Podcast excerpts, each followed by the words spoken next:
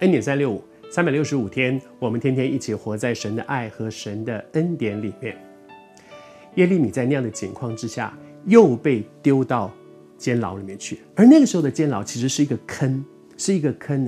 那个坑原来可能是这个这个积水的一个坑，哈，好像像一个井一样的坑。但是那个坑已经荒废掉了，所以就干掉了。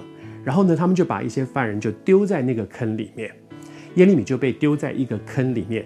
他被丢在那个坑当中的时候，圣经上是这样说的：他说那个坑好像一个监牢一样，就把他关在那个里面。那个监牢里面没有水，因为那个那个坑是已经干掉了，没有水，有淤泥，那里面充满着那些泥烂泥巴在那个里面。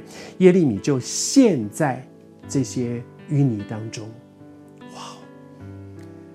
每一个基督徒的人生。大概都会经验两方面，有有一种神学被人认为说是那个那个神学叫做成功神学，就是说如果我信耶稣，一帆风顺，恩典够用，永远活在祝福里面，恩宠里面，享受极大的恩典。但是也有另外一种神学叫做苦难神学，就是我们跟随主是一条苦路，是十字架的道路，是付代价的，是是很惨的，是会被被羞辱的，是会被鞭打的，是。其实对基督徒的人生，我觉得这两样东西同时存在，只讲一个都是偏激的。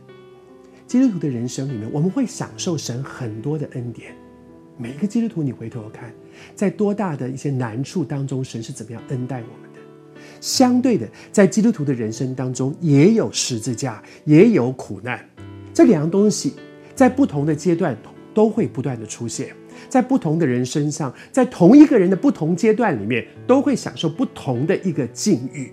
比如说，比如说大卫，他被他被拣选为王之后呢，然后呢，然后他就一帆风顺？没有啊，他就经验扫罗一路追杀他呀，扫他做什么，扫罗都在。到后来他还装疯，到后来他惨得不得了。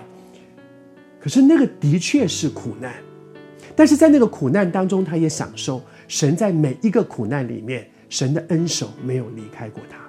约瑟不是也是这样吗？神让他经历了很多的苦难，被丢在坑里，被被卖到埃及去，被这关到监牢里面去，被冤枉，被抹黑，被遗忘，是有很多的苦难。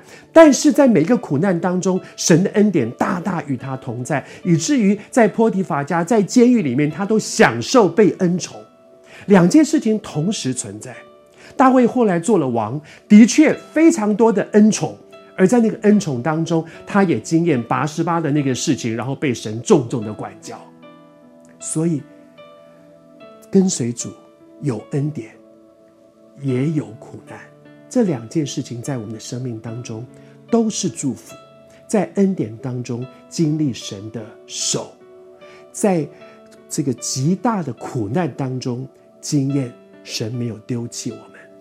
祝福你，还是说，啊，成功神学或者是苦难神学，都不应该单独来讲。